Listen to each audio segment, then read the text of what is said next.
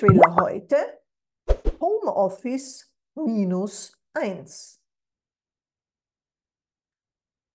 Schwer sich ausdenken, wie ich sie gesucht, ja ausgewählt habe, umso größer ist meine Freude. Alles habe ich mir schrittweise zurechtgelegt, wie die Person mir gegenübertritt, was sie ausstrahlt. Sie musste ohne Begleitung kommen. Die hier wirkt genauso unsicher, wie sie sollte. Ja, perfekt. Was ist schon vollkommen? Auf jeden Fall habe ich mir lange genug Zeit gelassen, es mir bis ins kleinste Detail vorzustellen. Es darf nicht flott über die Bühne gehen, ersehnte ich mir. Der Weg ist schließlich das Ziel. Die gesamte Konzentration dafür einsetzen, damit es gelingt und die Folgen nicht verheerend sein werden, weil sonst ja alles umsonst wäre. Es geht um das Kunstwerk des Tuns. Die Individualität spielt dabei eine Rolle.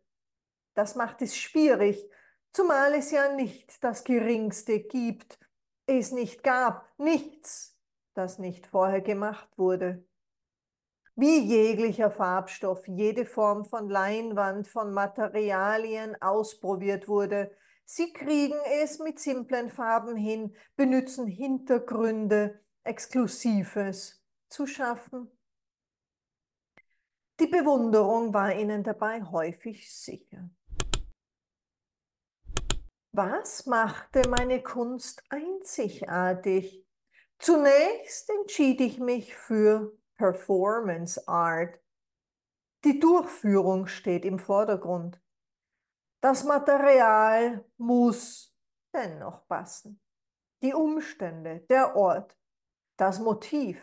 Sind Kunstobjekte gleich wertvoll, wenn sie erschaffen werden, um damit Geld zu machen? Das wäre dann irgendwelche Muster, wie sie aus Stoffen bei Ikea zu finden sind. Kein Werk, sondern Gestaltung. Ist Design nicht ebenfalls ein Kunstwerk? Naja, da scheiden sich die Geister. Künstlerisches Schaffen der Kunst wegen und nicht um reich zu werden ist bei dieser Art von Performance ohnehin nie der Fall gewesen. Bekannt, eventuell. Man denke dabei an Celebrities wie Jack the Ripper.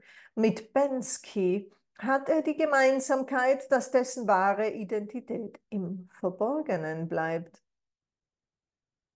So sei es auch bei mir. Diese Persönlichkeit, die es vollbringt, soll der Öffentlichkeit ausschließlich für die Tat zur Verfügung stehen. Eine Art Pseudonym, wie es Autorinnen benutzen, womit wir bei Gesichtspunkt Nummer eins für meine makellose Tat wären. Fördere die Schreibkunst mit einer Spende. Dadurch erhältst du auch exklusive Inhalte nur für dich www.buymeacoffee.com slash Kuburg. Selten aber doch bekommst du wertvolle Inhalte per E-Mail. Schau dazu vorbei auf www.kuburg.online/blog.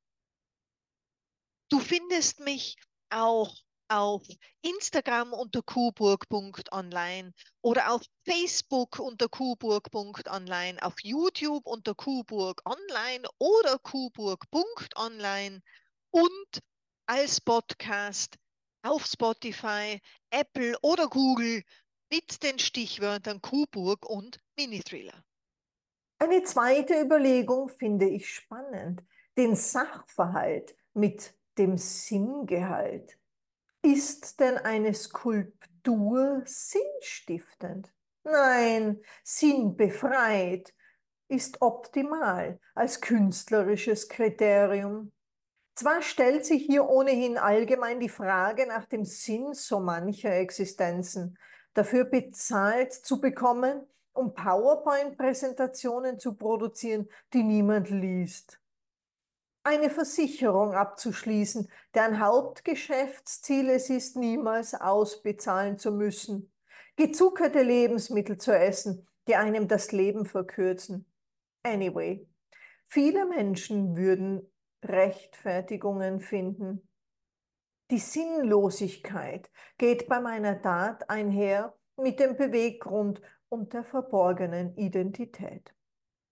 Kein Grund zu morden heißt, die Suche nach dem Bezug zwischen Täterin und Geschädigter zu erschweren.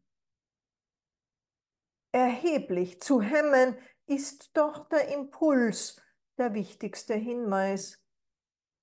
Hinzu kommt die Schlussfolgerung, dass fast jede dem Opfer bekannte Person eine Wirk Ursache haben könnte.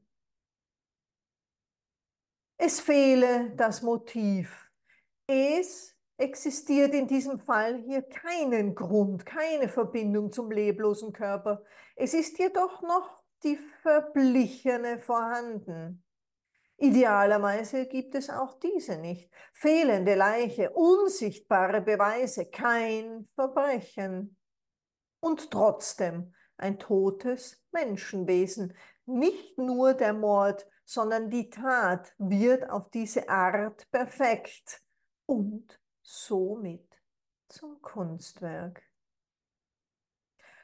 Subjekte, die nicht mit mir bekannt sind, kommen genug vor. Keine Gründe, um eine Person ums Eck zu bringen, ausgenommen, dass ich sie kenne, gibt es gleichermaßen.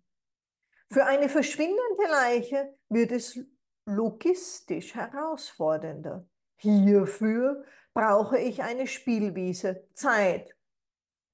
Vor allem jede Menge Platz ohne Publikum. Meine Kraft und Sportlichkeit sind von Vorteil. Dass ich Zugang zu Lagerräumen habe als Gebäudewart, ist ebenfalls praktisch. Diese Tatsache gilt es nicht überzustrapazieren, zumal ja nichts an Spuren hinterlassen werden sollte. Es darf kein Geruch übrig bleiben. Idealerweise verschwindet der tote Körper dort, wo er produziert wird. Ich bin Hausmeister in einem Bürokomplex und nicht in einem Krematorium. Ein Feuer würde hier auffallen. Auch finde ich, dass ein verbranntes Hochhaus zu viel Kollateralschaden darstellt. Zudem möchte ich ja wieder arbeiten, meine offizielle Persönlichkeit zur Schau stellen, um die Frage nach dem Motiv und jene nach der Verbindung zum Mordopfer ungelöst zu lassen. Die menschlichen Überreste sind am besten und schnellsten in Salzsäure auflösbar, beschloss ich. In diesem Fall, so stellte ich die Zusammenhänge dar, wäre es uninteressant, wie die Person stirbt. Weder ein gespaltener Schädel noch ein Loch in der Brust würden Hinweise hinterlassen. Für eine makellose Tat, ein meisterhaftes Kunstwerk, brauche ich Ruhe, Frei von Nervosität wäre ich bei rigoroser Planung. Fassen wir zusammen. Kein Motiv, kein Bekanntheitsgrad, keine Leiche, Unmengenplatz, kein Mensch anwesend. Was würde sich da besser eignen als unser Bürokomplex während des Lockdowns? Das war Homeoffice minus eins, der heutige Mini-Thriller.